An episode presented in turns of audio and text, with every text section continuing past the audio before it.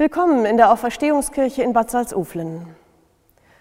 Am Bahnhof sitzt jeden Tag ein älterer Mann und beobachtet die, die aus dem Eingang kommen.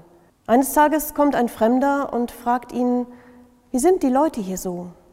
Und er entgegnet, wie sind sie in der Stadt, in der sie leben? Ach, das ist ein wunderbarer Menschenschlag, immer freundlich und sehr hilfsbereit. Ja, sagt der Alte, hier sind sie ganz ähnlich. An einem anderen Tag kommt ein weiterer Reisender und sagt, wie ist es hier so? Wir sind die Leute. Der alte Mann sagt wieder, wie sind sie denn bei Ihnen?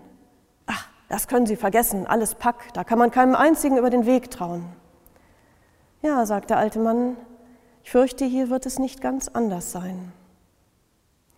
Es kommt auf die Erwartungshaltung an, mit der wir einander begegnen. Das wird gerade in diesen angespannten Zeiten besonders deutlich. Vor der Sparkasse steht eine Menschenschlange, immer schön auf Abstand, immer nur zwei dürfen in die Schalterhalle. Und dann kommt eine Frau, die hat das nicht mitgekriegt, dass da eine Schlange steht und guckt nur kurz einmal durch die Glastür, wie viel da wohl schon drin sind. Ja, was fällt Ihnen ein? Können Sie sich nicht gefälligst hinten anstellen, wie alle anderen auch? Wir warten hier schon lange. Fallen die anderen sofort erbittert über Sie her. Das passiert oft. Wir sind gereizt und wir sagen anderen gern, wie es lang geht eine Kleinigkeit, aber dahinter steckt oft Angst und die eigene Unsicherheit. Und das ist ja auch kein Wunder bei all dem, was im Augenblick unsicher ist. Eure Güte lasst kund sein allen Menschen, schreibt der Apostel Paulus im Philipperbrief. Das ist mehr als seid nett zueinander. Und es ist auch nicht die Aufforderung zum Dauergrinsen. Es ist die Erinnerung daran, wie Gott uns ansieht. Gütig. Er ist uns gut. Er will uns wohl. Er sieht das Herz an, all die Unsicherheit und Unruhe, die da drin sind. Und er weiß den Weg für uns. Das ist sicher. Er traut uns zu, dass wir Güte und Freundlichkeit ausstrahlen.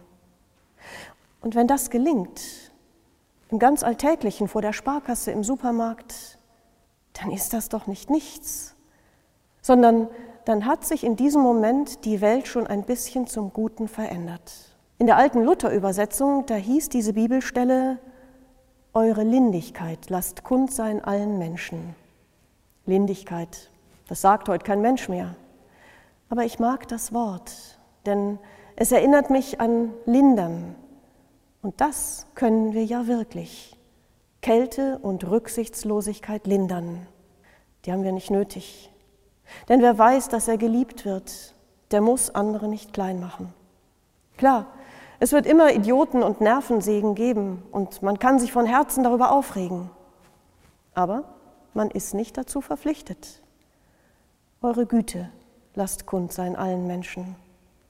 Es segne und behüte euch der allmächtige und barmherzige Gott, der Vater, der Sohn und der Heilige Geist. Amen.